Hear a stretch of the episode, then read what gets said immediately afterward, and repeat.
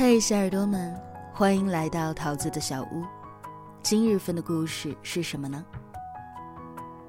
总是有很多的听友希望桃子能够原创一些文章出来朗读给大家听。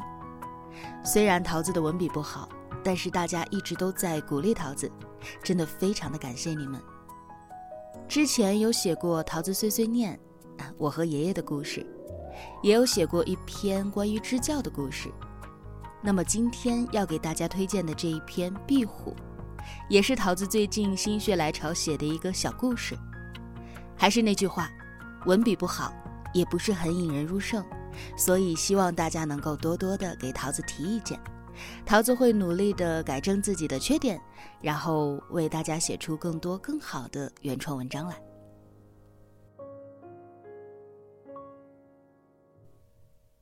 南湖的周末很是热闹，不太发达的小镇没有太多能够逛的景点儿。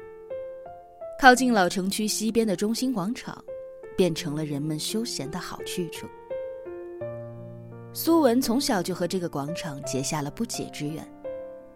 从他五周岁开始，每一年的生日，妈妈都会带他到广场上的雕塑旁合照留念。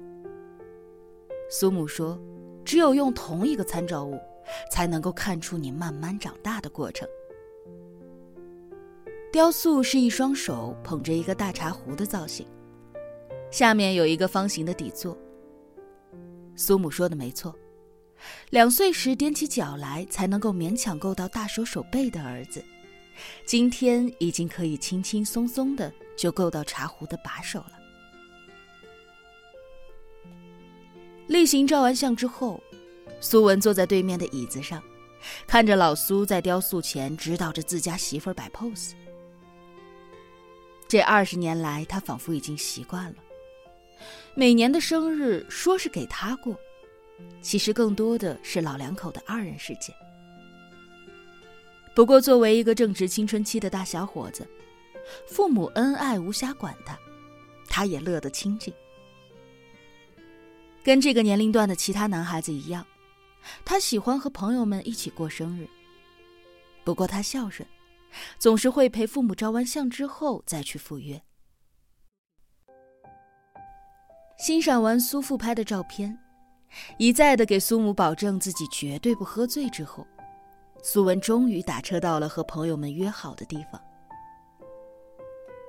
KTV 的包厢里面灯光昏暗，喝酒的、唱歌的、玩游戏的。一屋子男男女女，活力十足。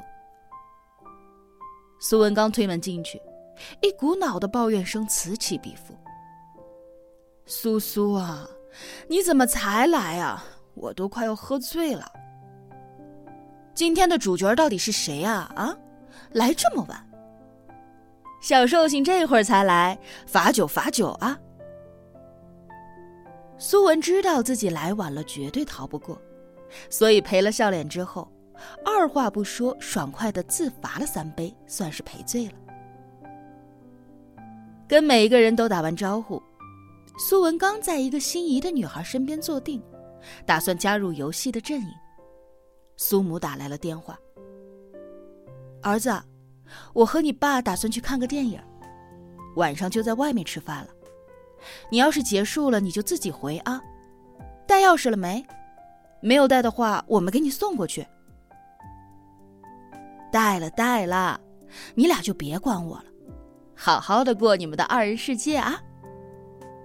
调侃着挂了电话，苏文习惯性的往自己的裤兜摸去，这一摸可坏了，本应该在裤兜里的钥匙不见了。他很清楚的记得，今早出门的时候。他确确实实把钥匙连同手机一起放在了右侧的裤兜里。雕塑旁照出来的照片里，还能够明显看到他的右侧裤兜鼓鼓囊囊的。如果那个时候要是还在的话，那么很有可能就是在椅子上等爸妈照相的那一会儿，从兜里掏手机的时候不小心给带出来了。不行，必须回去找。钥匙丢了事儿小，可是自己的钥匙上还拴着一个 U 盘，那里面可有他给一个大客户的产品设计，搞不好会牵扯泄露商业机密的。这可不是闹着玩的。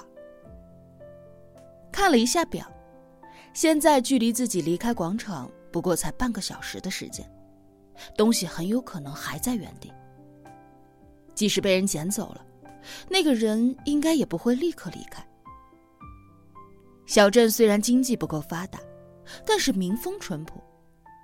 又是一个不值钱的 U 盘，捡到的人大多数都会想办法找失主的。现在赶回去，还有找到的可能。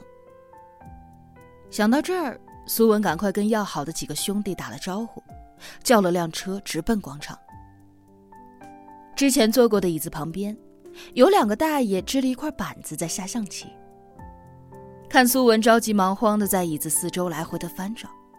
问他是不是在找一串钥匙？得知了他就是失主之后，大爷说：“可真是不巧，前脚刚有一个中年人捡了那一串钥匙，朝着老城区的方向走了。如果速度快的话，也许还能追得上。”苏文打听了那个人的大体体征，谢过了大爷之后，朝同一个方向追了上去。中心广场把整个南湖一分为二，西边是新城区，高楼林立，核心的几个商圈都集中在这里。东边是快要被人遗忘的旧城区，整片都是将拆未拆的老楼危房。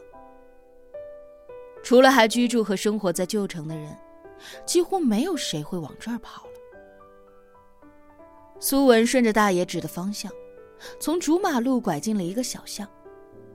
仗着身高优势，他一眼就看到了大爷给他形容的那个中年男人。云母白的中式短袖，有一些谢顶，左肩挎着一个军绿色的帆布包。那个人在离自己大约五十米左右的前方，正悠悠闲闲的往前走着，有一些老土的装扮。倒是和这个逼仄狭窄的小巷相得益彰。不管怎样，苏文很是感动，能够找到人就好了，好歹是不用再低声下气的给客户解释泄密的问题了。他喊了一声，希望这个中年人能够停下来等等他，但是这一嗓子却喊出了事儿。那个中年人回头看了他一眼。浓眉，脖子上有一道很明显的疤痕，的确是大爷们看到的那个人。只见那个人嘴角露出了一丝不经意的笑意，然后转身撒腿跑了起来。这一突如其来的变故把苏文搞懵了。虽然他不知道对方的用意，但是本能还是让他迈开步子追了上去，甚至都来不及去研究那一抹莫名其妙的笑意。政府把大量的精力都花在了新城的建设上，旧城区成了无人管地带。很多本来还算宽敞的街巷，被各种无证小商贩和非法占道的三轮车堆的是满满当当。苏文一边死盯着前面那个谢顶男人的踪影，一边侧过身来躲过来往的人流，追的是狼狈不堪，就像是故意一样。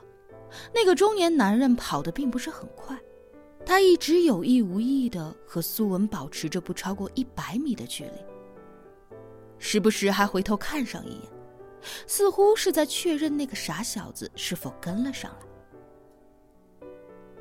苏文好像并没有发现这个问题，只是一味的追着，生怕一个不注意就把人给跟丢了。